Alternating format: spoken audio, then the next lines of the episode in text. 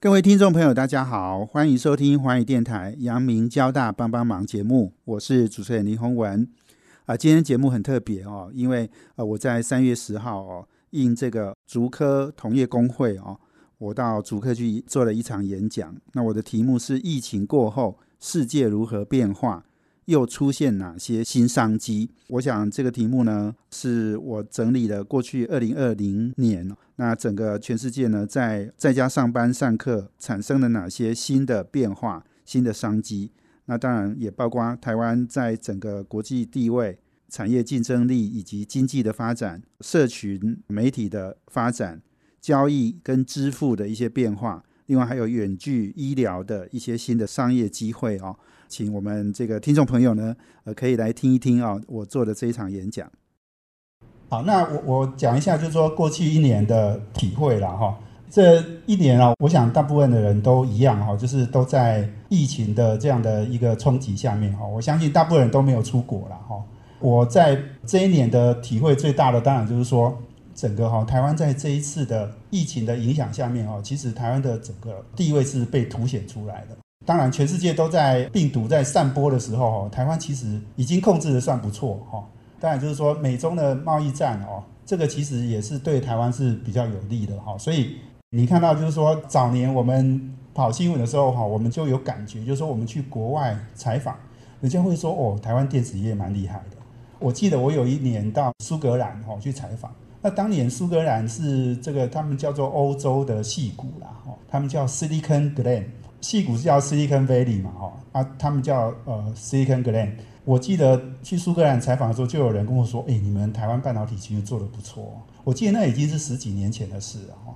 那那时候其实国际上对台湾的专业其实就已经有肯定了，只是那个都比较是在专业人士上面，可是这一次呢，其实是弄到全世界的人都知道说啊，全世界的晶片在缺，哈，然后是因为台湾有一个台积电，哈。很多人这样讲嘛，就是台湾有台积电，然后这个没有给他们货，所以这些什么美国、日本、德国的这些这些国家部长哈都写信来这样哈，所以你你会感觉到就是说这件事情哈，尤其是台积电过去这段时间股价涨很多哈，所以你会看到就是台湾已经是这个电子业的地位被全世界看到了。那地缘政治的冲突哈，这个我们张董事长讲的哈。这句名言呐，哈，地缘策略家的必争之地嘛，哈，他讲台积电，哈，那这件事情其实都真的是在发生，哈，你你看到最近的一些这些变化，哈，的确都是这样，哈，那你如果去看，就是说台湾受惠的程度，哈，你看就是说有在这段时间也有很多海外人才回来，尤其是很多台商哦回来，那当然一个很重要因素就是说美中对抗，他们不要大陆的产品，大陆来的产品要课税。台湾去的产品呢就很低或没有这样，所以公司当然就回来台湾投资，人才大部分也回来哈。再加上疫情控制的好，我很多朋友哈，过去几年哈都很难找的哈，最近都在台湾找得到。这些朋友哈，很多当然就是说，因为也是其他的国家疫情比较比较严重嘛哈，所以他们说这个叫做 “coffee refugee” 哈，就是。回来台湾避难的哈，算是难民了哈，但是在台湾觉得很开心哈。那我为什么贴了一个那个陈世俊的照片哈？大家知道他是 YouTube 的创办人嘛哈。台湾因为就说这段时间有很多人回来，所以政府也就是给了两千多个海外的专业人士，然后给他们类似像身份证这样子哈，可以在台湾居留哈。这个陈世俊回来他接受访问就讲的很有趣嘛，他就说。他其实是台湾出生，好，然后到美国去工作创业。其实他中文其实是不太好的，哈。但是他回来台湾，他自己接受访问，他说一个很有趣的，他说回来台湾什么都好，吃得好，环境好，哈，然后这个没有疫情，然后他到处可以去休息、去玩，哈，都很方便。但是他唯一讲到一件事情，就是说，因为他的小孩也回来台湾嘛，哦，那他也让他们学中文嘛，哦。他说：“这个唯一台湾一件事情，就是说哈，诶，他找那个帮小孩子找那个篮球教练哦，但是没想到那个教练哈，上课的时候哈，哎，从头到尾都在骂小孩这样哈。他说这个跟美国不太一样哈，就这一点他比较有意见，其他他都觉得很好这样哈。所以你看啊，海外人才归国，资金回流，台湾重新出发哈。过去哦三十年，台湾的确就是说所有的人、资金，哦，甚至投资。哦，通通是外流的哈，但是去年一年其实是资金回流的情况非常明显哈。这个大家只要稍微去看一下资料就有了哈。其实台湾现在就说因为太多人回来，所以你看房地产也涨。我我知道新竹这边其实涨很多。我一个学弟在联发科哦，他哈应该是去年才买房子，他已经在联发科工作很多年哦。连他买房子，加大毕业，然后台大的研究所毕业的哦，连他买房子他都觉得哦有一点贵这样哈。哇，联发科的员工做了那么多年哈，在这个房地产上面哈，就觉得说有一点压力。那你就你就知道说，哇，那一般人其实买房子真的是买不下手哦。那不止房地产了哈，所有的工业用地哈，通通是满的哈。很多公司回台湾就是找不到地了。另外，我觉得创新创业创投的风潮在起哦，这个趋势其实也很明显哦。刚刚讲到就是说，两千多个那些人回来哈，事实上其实不只是科技业哈，我我知道就是很多什么国际有名的音乐家哈，也都待在台湾哈。当然，最近我听到的情况是说，因为疫苗的关系哈，其他国家慢慢在开放嘛哈。所以其实那些避难的人潮，有一些已经开始就是准备要回去了。所以其实台湾其实可能应该要更好好的利用这个机会哈，就是说原先你是一个好地方，人家来避难，那人家也觉得你不错哦。但是你怎么样把这些人都留下来哈？这个其实是一个很重要的议题啦。哦，那我说创新创业创投哈的风潮起来哈，一样的就是说过去其实很多的资金外流，然后台湾的创投。呃，创业的风气也没有那么盛哈，但是过去，呃，其实不只是去年哈，其实我觉得已经延续了几年了。我跟几个那个戏骨回来的，不管是创业的或者是创投的人聚会哦，有一个朋友跟我讲说，他儿子哈，他儿子也是在软体公司工作哈，他说他们最近哦去东区哈，就是台北那个东区的一些 pub，他说会碰到很多戏骨来的人哦。然后他甚至跟我讲说，哈，听说那个什么脸书的前 CTO 啦，然后甚至那个 Google 的 Larry Page 哦，都来台湾这样。哦，我我听到我说，哎，这个你能求证吗？他说，哎，他们真的是听到这样，哈。那所以就是说，为什么这些人会来台湾？哈，我觉得一个很重要的，刚刚讲的就是美中对抗，哈，台湾变成是一个世外桃源哦。你跟美国的联系其实是加强很多，哈。那你可以看到很多外商公司在台湾的投资也相当大哦，不只是 Google 啊、微软啊、Amazon 啊，哈，这个很多美系的公司在台湾投资是很大的。当然，我刚刚讲就是说，有一些人会陆续回去，这是难免的，然后因为别人已经慢慢在开放了，哈，这些人来台湾可能，也许你人没有留下来，但是能不能把他的投资留下来，把他的钱留下来，哈，这个是我们要想办法去做的，然后，那另外我看到就是说。国民所得突破三万，这个应该是今年会做到哈。去年经济成长率大概是呃三点一一嘛哈，那今年主计处已经上修到四点六四哦哈，这个数字是我们过去呃应该是七年的新高哈，那过去十年的话是第二高哈，所以台湾这个回到这种比较高速的经济成长率哈，这个我觉得也不会是做不到哈。最近也常常有很多人在跟我讨论，就说哎。你觉得谈股票会不会过热啊？能不能买啊？哈，那我说，你看这个很多的数字，股市会成长，其实是主要是因为你经济成长就好嘛。哦，那现在不是只有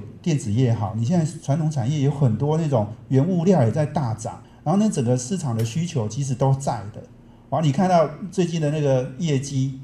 哦，不只是去年的，你今年的第一月、二月的营收，很多都是成长都是倍数的哈。当你是这种成长率的时候，哈，你股市要推动，再加上资金又很宽松哦，这种股市要的动能其实都是在的。但是你你可以看到，就我还找了一个图表哈，这个是亚洲四小龙哈，那台湾是今年呢哈，国民所得会到三万，那事实上其他的三小龙早就在好，比如说韩国二零一七年就已经达到三万了，香港是二零零六年就达到。哦，新加坡更早，一九九四年就达到。那当然，他们现在都是五万多、五万多、三万多哈这样子的国民所得了哈。但不管怎么样，就是说，台湾虽然落后，我们还是进入已开发国家的行列哈。那我最近就常常在想哈，进入已开发国家行列，台湾会有什么样的蜕变？哈，大家可以其实可以想想，因为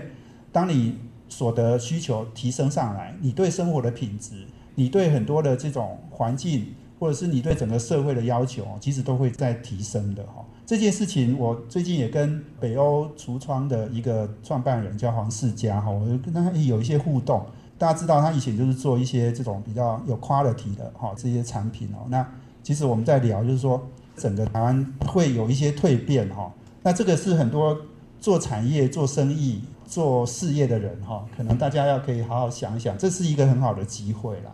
另外，我觉得媒体在剧烈在改变哈。我们说自媒体哈，对个人的创作哈，整个环境其实是越来越支持的哈，也越来越多的工具哈，在让你变成是一个自媒体哈。那这个我其实自己也有一些体会。我刚刚讲，我二零零九年改变我工作形态哈，我比较呃做个人的，不管是专栏啊、主持啊，哈，或上一些节目啊，我自己也有一些体会了哈。所以也许等一下我们下一个。部分我会好好讲这一块啊。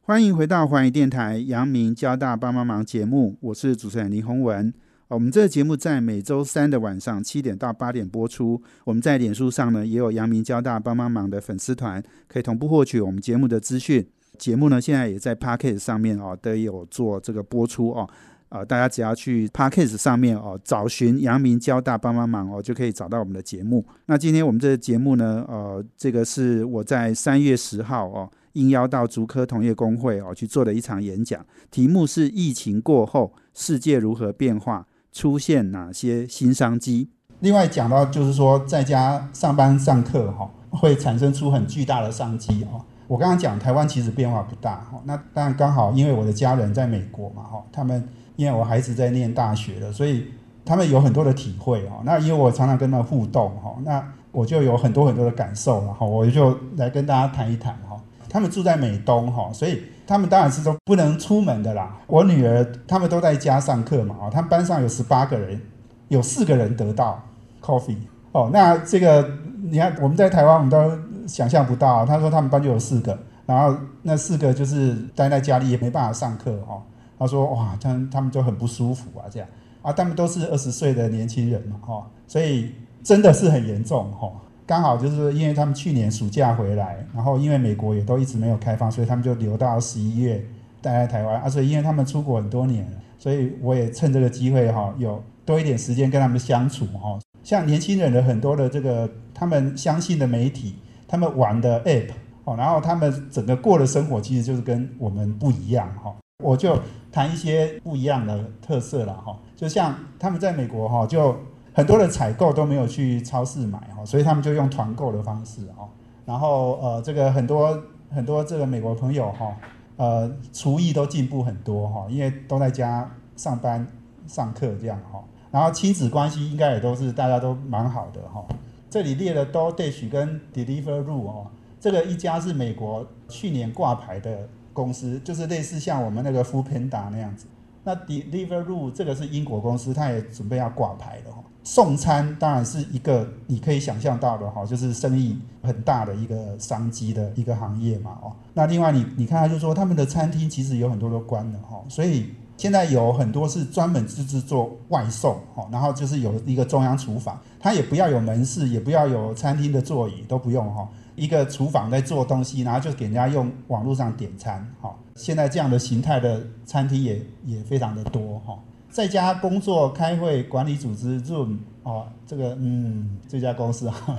这个是为什么会讲到这个哈？因为大家在家工作，那台湾当然感受真的还是不深呐，哈。可是在家工作需要的这些工具，哈，然后软体呢都相当的多嘛，哈。啊，Zoom，我相信大家都很知道，哈。那我是拉了一家公司，这叫嗯，这个 M M H M M 哦，就是哎，美国就是嗯这样子哈。这家公司呢，取一个很特别的名字哦，它是在做一个就是在做或者是在相关的这些你线上的一个工作或视讯的这样的一个软体上面哈，然后它再让你可以，因为大家知道就是说你你在那个视讯开会，其实有时候效果不好嘛，那你怎么样？让你的东西哈，让人家能够注意你哈，或者是提醒大家哈，甚至用比如说像电视台，可以把影像的东西哈，你可以放大缩小哈。所以它这个公司软体就是在做，就是说你的人头可以放大，可以缩小哈，你的图表你可以做什么样的规划哈，让你的整个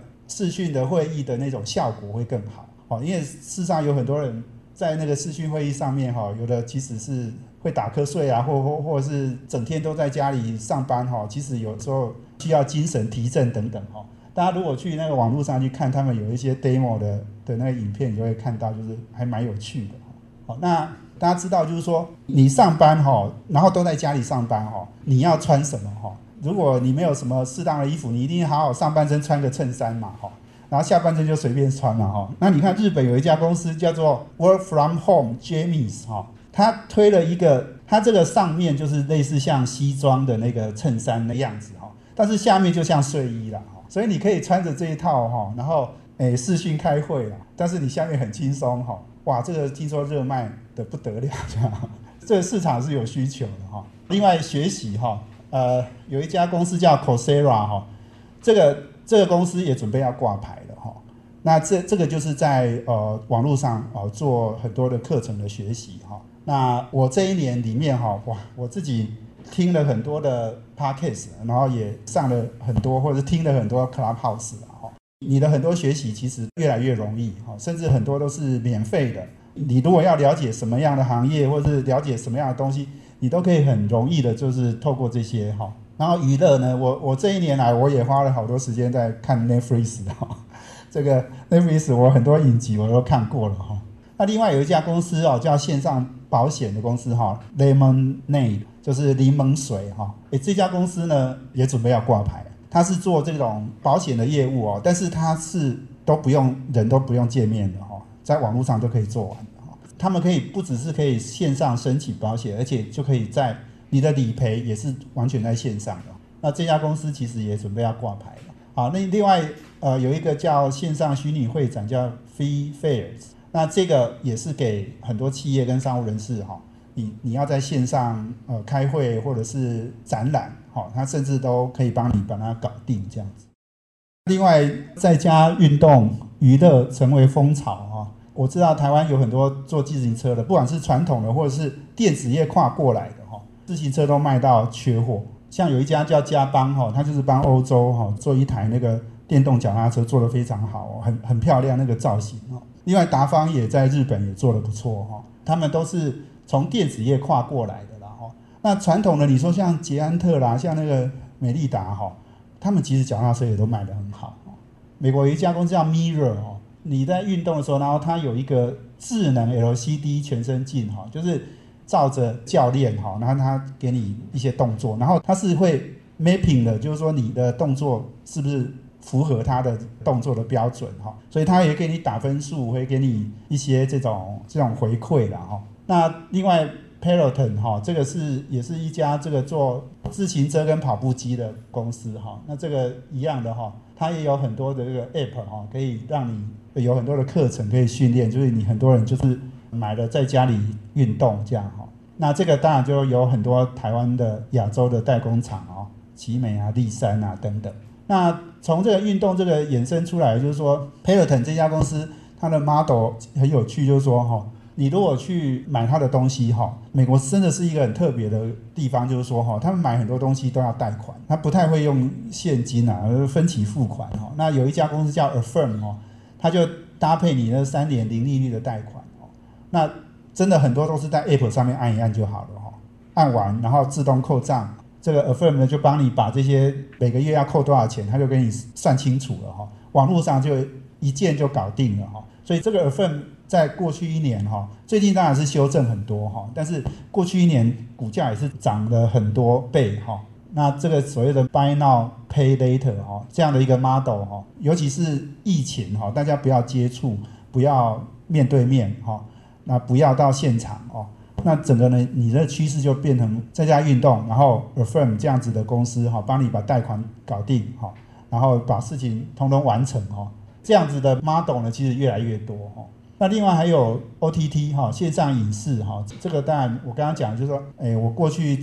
可能也不止一年了哈，两年了哈，我我看的影集哈，大概是我过去好多年看的好几倍了哈。Netflix 很好看哈，然后台湾也有一个叫立 TV 的，也我也常常看哦。它带来的改变非常巨大哈，所以电影跟电视的生态就整个都改了哈。立 TV 当然是国内本地哈第一名的公司了哈，它事实上。呃，这个《甄嬛传》那时候哈，在起来的时候，就是 DTV 哈把它带动上来，因为他那时候就第一个就是让他在网络上看，而且呃，这个是不用钱的哈。那所以那时候《甄嬛传》，他们说，哎，每天到了中午哈，大概大家上班的时候啊，然后中午休息哈，哇，他们那个看的人就突然就的一个高峰这样，大家中午大家都在看那个哈，这个也准备可能要公发，然后要挂牌。那我讲的就是说，其实整个哈 DTV 它它现在很重要的策略就是说，它除了是一个 OTT 之外哈，它其实也去跟现在大家知道 Cable TV 慢慢都在下滑嘛。哦，大概年轻人大概家里都不会看什么 cable 了啦，哈。但是呢，台湾的 cable 的 TV 其实是掉的是很少。为什么会掉很少？这当然跟台湾可能还是有很多人觉得啊，反正一个月就五百块也不会很贵啊，啊就给它放在那里也没差，哈。那 D TV 现在就是跟这些 cable 业者也合作，哈，因为他们是经营频道的，哈，它不是只有经营内容而已，哈，它也经营很多什么体育啦、亲子啊什么各种频道。它有四百个频道，哈，那有的 cable 可能没这么多嘛，哈，那他就跟他合作，哈，然后在他的这个 cable 里面，哈，因为现在大家都装机上盒嘛，它的内容也可以让这些 cable 去合作去分享，然后他就跟他一起拆分，哈，一些广告这样子，哈，所以这个大家想想，就是说网络再起来，哈，那我我们知道这几年其实网络把很多的很多的产业都打得很辛苦，包括我们的传统媒体业，哈，几乎广告大饼都丢掉了，哈。那很多广告都变成是 Google 的，是脸书的哈。但是你这些新的业者进来，其实数数位的产业其实也是很竞争的。我刚刚讲说 D T V，你还要跟 Netflix 好，跟爱奇艺，爱奇艺台湾是不准让它落地的哦。可是它透过网络，它就可以进来了。很多人就是反正他公司也不在台湾呐，但是网络无远佛界啊，对不对？它的渗透力很强。所以 DTV 只排第四哦，但是它是 local 第一大哦。那我的意思是说，数位的产业它也很竞争。那么竞争的过程，你要怎么样去抢大饼？我说，哎，DTV 好像找到一个新的方向，就是哎，去跟传统的业者去合作，然后也一样的哈。传统的 cable 其实没有掉的这么快。那这个就是他们找到他们新的着力点了哈。那另外，我我刚刚讲到说，我们传统媒体哈最痛恨的当然就是 Google 的脸书哈。他们把很多的广告都拿走了。你看最近一个事情，就是说澳洲政府跟脸书的这种诉讼吧，一个行政命令就是说要求以后脸书用各种 content 哈是要分一点钱给这些媒体业的哈。那这个事情我觉得对媒体来讲也很重要哈。如果以后呃我们知道就是说澳洲之后有加拿大嘛哈，那英国说不定他们他们这这几个国家都是连成一气的哈。如果他们真的把这件事情做成了哈，那我觉得对台湾哈，或者是对其他的媒体业、世界各地的媒体业来讲，这个可能是有一个很好的例子。那可能说不定会给我们传统做很多 content 做的很辛苦的这些人，也许给他们一点回报了哈。所以这个我们也期待有这样的事情会发生。这样，欢迎回到环宇电台阳明交大帮帮忙节目，我是主持人林宏文。我们前面两段呢，谈到了全世界的这种在家工作、上班、上课的一个变化，那也产生了哪些新的商机哦？那另外呢，台湾在整个呃产业的竞争的地位哦，其实是大幅提升的哦。那另外，我们的经济发展也是有很多的一个突破了哦。另外呢，在社群媒体的一些新的变化哦，那我也分享了一些我在过去一年哦。呃，我的一些工作上的一些体会，也有很多的心得跟大家分享。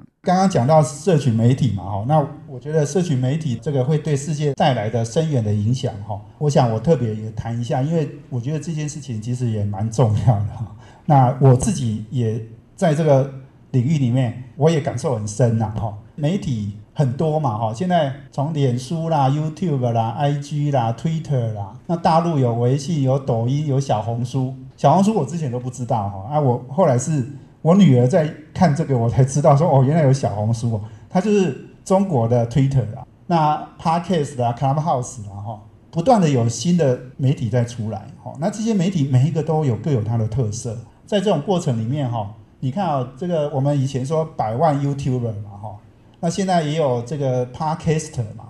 最近所有我认识的好朋友，每一个都在 Clubhouse，每每天都在开房间嘛，我也常常被邀去开房间讲话这样。我也是在一个 Clubhouse 里面听到，就是说哈，诶，台湾的 KOL 哈，就是 Key Opinion Leader 哈，从一千个快速增加到五万个哈。那各行各业的哈，有的讲什么美妆的，有的讲行销的啦，有的讲科技，有的讲什么，反正就是各个领域哈都有所谓的 KOL 哈。那从一千个到五万个哈，这个商机又来了哈。大家知道有一家公司叫艾卡拉哈，诶，他们就在经营网红的这些生意。你可以想象，就是说现在有很多公司要做行销哈，他不见得去找那个大明星哦，他可能就是找一个。独立的这种产业领域里面很有名的网红来帮他行销，可是刚刚讲了啊，现在有五万个，你要找谁哈？哎，就有人在做网红经济哦。我认识了一家那个我们交大学长叫大河马哦，他们公司就在做网红经济啊，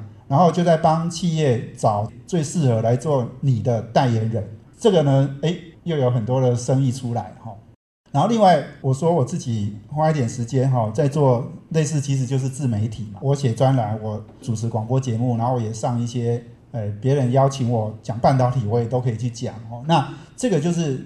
类似像自媒体嘛哈。那自媒体带动了订阅经济哈。像我现在我算少的啦，我有很多朋友哈，他可能每个月哈订了十几个。有的是像，比如说你要看什么内容的软体，有什么样的付费的功能的，哈，就是各种不同的这种应用，哈，它可能订了十几个，哦，像 Netflix 也算一个嘛，哈，所以我我自己应该也订了三四个了，哈，就是每个月付费，然后你就是可以看到 content，哈，不管是电影的，不管是游戏的，或者是报道的内容的，哈，甚至有的呃专业领域里面的，哈，他们都可以去做很多的这些订阅，哈。那我觉得这个东西已经变成是一个带动一个大的经济的一个成长了哈。那这里面有很多的公司哈，其实我也都是这这一年来去接触了哈。那你看像 Substack 哈，这样是做订阅平台嘛哈。那 Patreon 是做那个内容群目平台哈。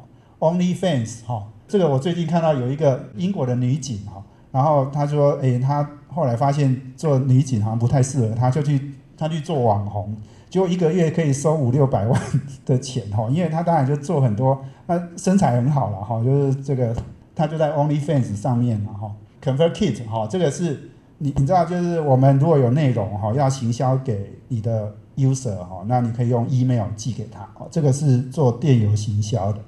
那国内也有一个叫 Focus 叫方格子哈，他们做内容订阅平台，大家都可以上去看哈。我我认识这上面几个就是也一样的哈，他是每个月。写文章，然后播那个声音的节目，哈，哇，他们一个月可以收一百万，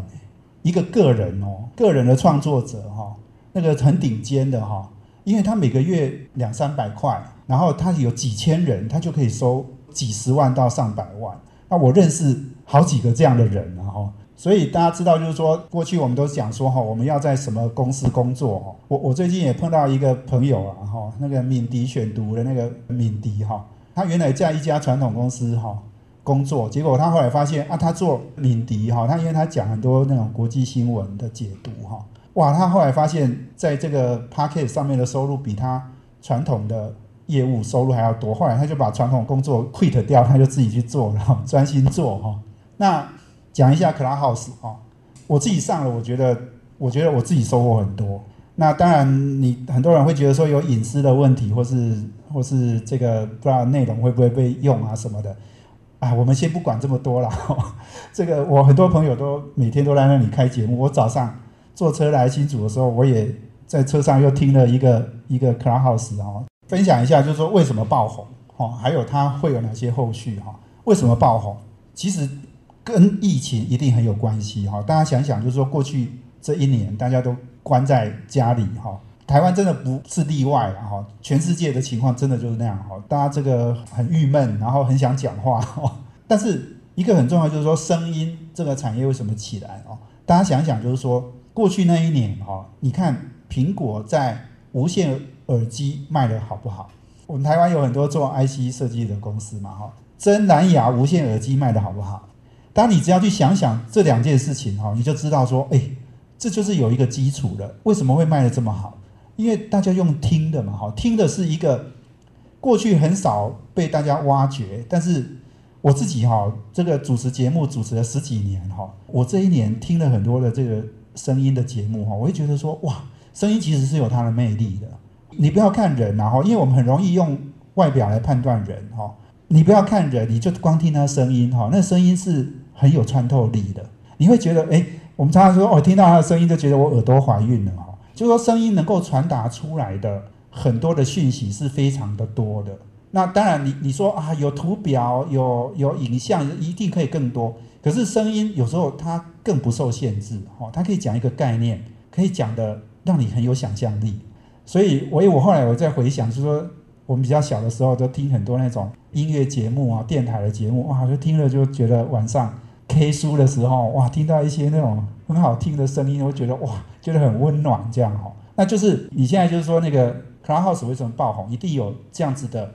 第一个耳机越来越普遍，好，然后这个声音的硬体已经通通 ready 好了，好，那当然更重要就是你要有好的内容，然后再加上 Clubhouse 又是一个我觉得是设计的不错的 app，所以它让大家能够很快速的分享，哈，这个热潮会持续多久？我觉得以目前来看，哈，哇，我我刚刚很意外了，哈，有这么多 iPhone 使用者还没有上，哈，那表示他们应该还有很大空间可以发展。好，另外还有一个当然就是说，Android 平台它都还没上嘛，哈，所以接下来我猜呢，这个当然就是会增加 Android 用户，然后会培养更多的 Creator，哈，我我想这些很多这些社群媒体，它最重要就是要去培养创作者，所以你你说什么呃 YouTuber，哈，这已经很多年了，对不对？他过去我记得不知道几年前，他们就在举办那个每年哈台湾 YouTuber 的选拔，哈。那选拔其实不用选啊，就看谁订阅最多嘛，哈，就把他那个拉出来，然后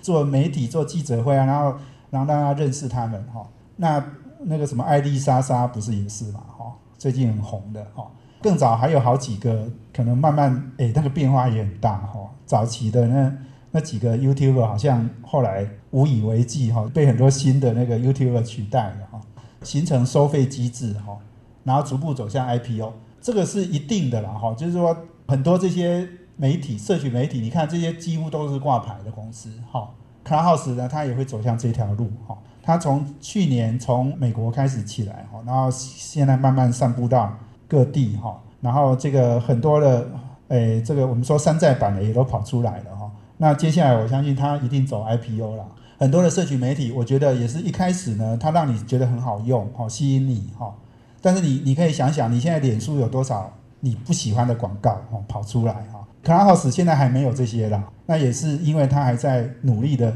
往上爬的过程。那接下来我相信它变成就是要靠收费啊，然后要赚钱哈，这条路其实还有一点距离的哈。所以这段时间我们可以好好利用它。好，所以我讲到这里，我就会提醒大家，就是说每一个企业或每个个人哈。可能都要思考自己的社群媒体的策略。它明明就是一个很好的工具哈，你都不用哈，那是你自己浪费，应该要觉得很可惜的哦。欢迎回到华语电台杨明交大帮忙节目，我是主持人林宏文。我们最后一段呢，我们会分享到哦，呃，在全世界呢，呃，有做了很多的这种，不管是 FinTech 金融科技的一些创新。那在交易呢、支付上面呢，都有很多新的变化哦，当然也产生了很多新的公司、新的商机，很多公司呢都陆续的挂牌哦。那在股市的交易上面也很热络。那另外呢，在远距医疗上面呢，也有很多呃这个呃新的行为模式产生哦。那当然也有很多创新的公司呢，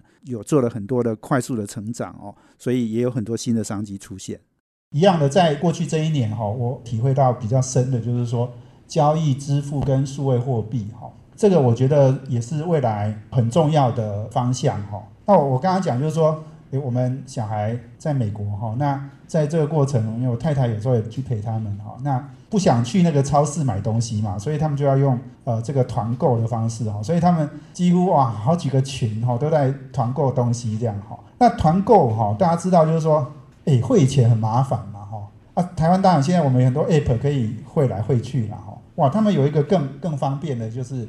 Z E L E 哈，这我不知道怎么念啊哈，PayPal 的 Famo，这个多简单，就是说哈，你只要哈一样的，你你那个银行的 App 哈，你只要按对方的电话或者是他的 email，那银行自动就会帮你连接到他的账户。所以呢，刚刚讲了哎，我团购什么东西啊？那个老板哈就把他的电话号码给你，啊，你就按一按就好了，电话输入。按电话是比较容易的。我们如果要人家按我们的账户，我们还觉得会有秘密的问题啊。但是你电话按一按，银行就自动帮你连接他的户头，啊，你就汇款给他。那这个事情哇，每天他们在那里按来按去的哈，啊，就可以，哎，东西也就就送来家里了哈。所以这个真的很方便了哈。这个是小额的哈，它有一个金额的限制啦哈。但是所以一般的小额的付款都没有问题的。那我为什么讲到这个呢？是台湾当然也有很多支付的工具嘛，哈，但是他们回台湾就觉得台湾还是很不方便，哈，为什么？好像比如说我们五六个朋友出去吃饭，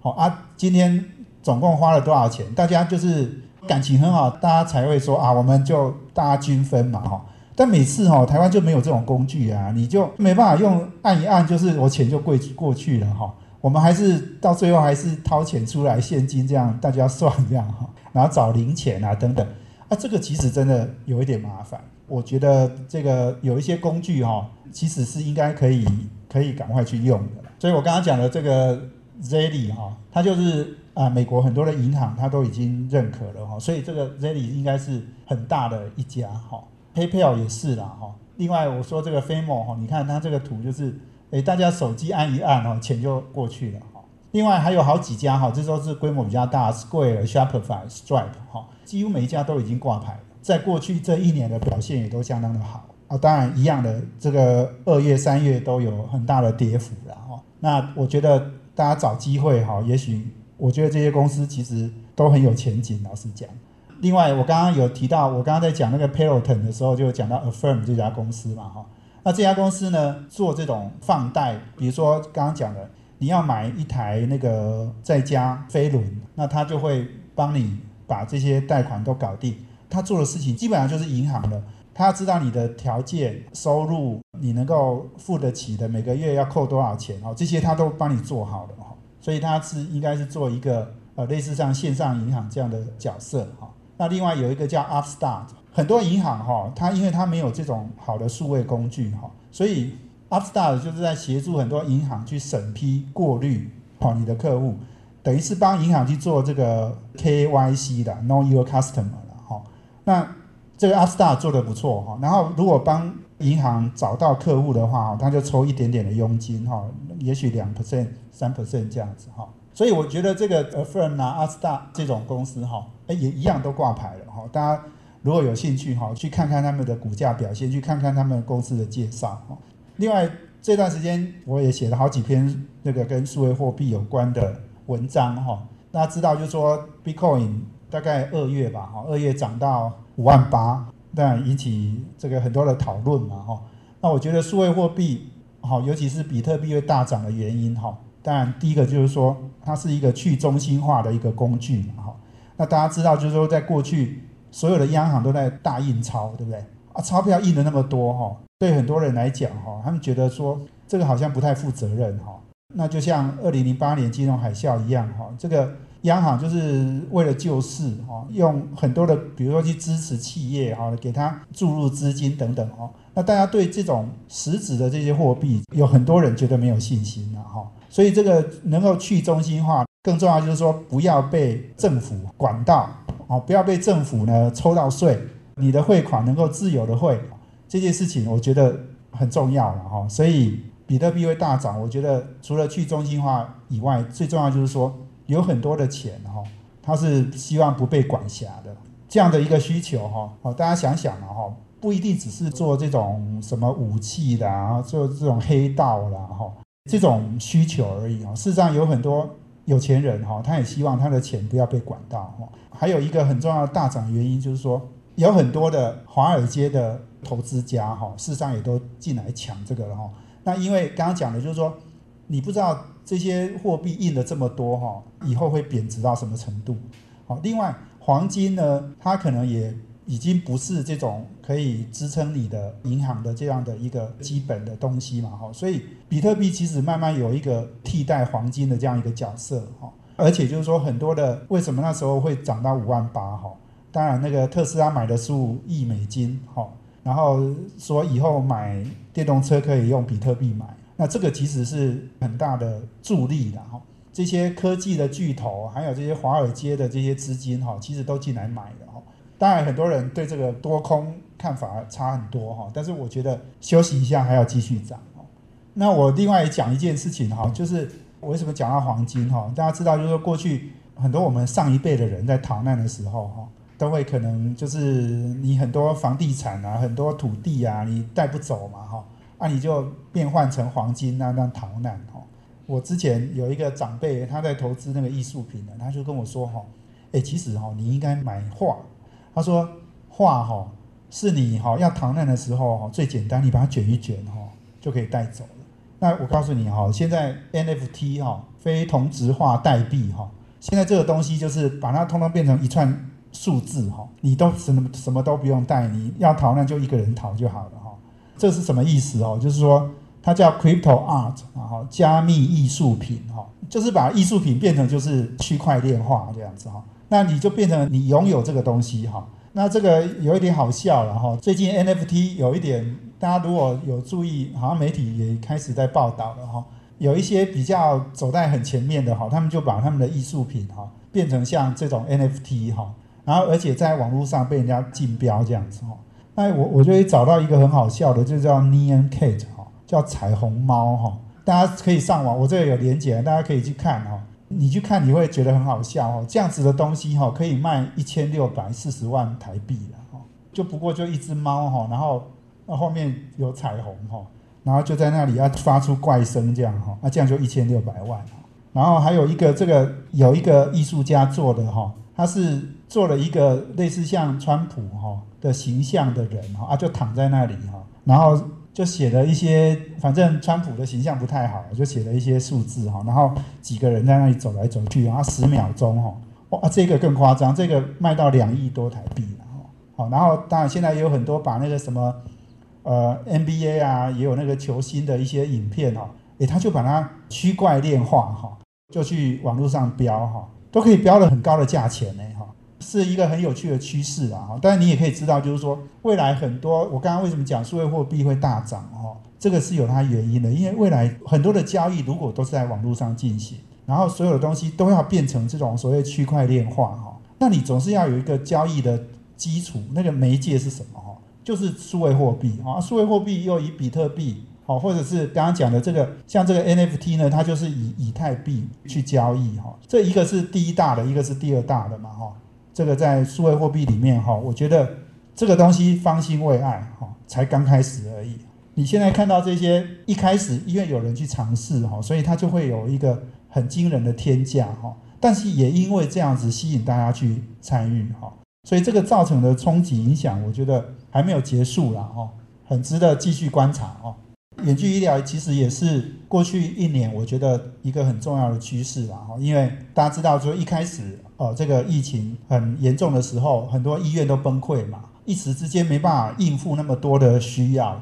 所以远距医疗事实上在国外其实成长的速度相当的快哈。我举三家公司哈，一家叫 Calm 哈，Calm 大家知道 Calm Down Calm Down 哈，它原来就是做这个冥想跟心理健康的服务为主的，然后后来他就提供这个心理医生的咨询服务，成长速度就快速的增加哈。为什么他会转去做心理医生？哦，这样的一个咨询哦，当然就是通通是远距的，不用到现场的哈。大家知道，就是说过去一年，其实对很多人来讲，第一个关在家里，第二个哈，哎，加州不是还有森林大火不只是疫情的关系，亲人失去生命哦，后来又有总统大选嘛，哈，大选又搞得这个很乱嘛，哈，所以大家心里都很不平静哈。所以有这家公司要提供你一些哦，这个。冥想啊，心理健康的服务哈，哎，这个需求就上来了哈。那美国现在最大的叫 Taylor Duck Health 哈，那这家公司呢，其实也是做 B to B 的模式了哈，它就是一样的，就是跟企业签约，然后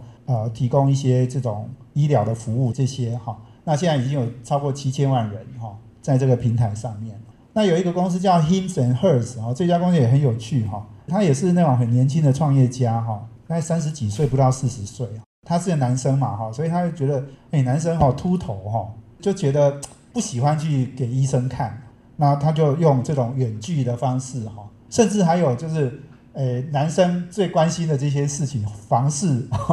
这个不正的问题哈，那他都可以透过这种远距医疗，那医生给你开一开看一看，然后然后给你线上的处方签哈，你就直接到药局去拿药。诶，那这个东西很多男生就觉得很棒啊！我你你想哈，我要去挂个门诊，然后旁边就是一堆哈，跟我一样都有同样困扰的人哈啊！大家你看我看你就看着就不太爽哈。有这样的一个远距的服务哦，当然就诶就上来了哈。那他现在不止男生的，他也走女生的，这家公司也挂牌，我就这样 hims and hers 哈。你可以看到就是说，所有的应用领域里面都有很多可以创新的部分哈。我自己觉得哈，有另外一个说法就是说，那你台湾疫情控制得很好哈，所以大家就维持在原来正常的生活。可是这个是不是好事呢？也许好哈，我们经济成长很高嘛哈，我们大家维持正常的生活啊，过得也很快乐。可是另一个方面就是说，那以后如果整个世界开放了之后，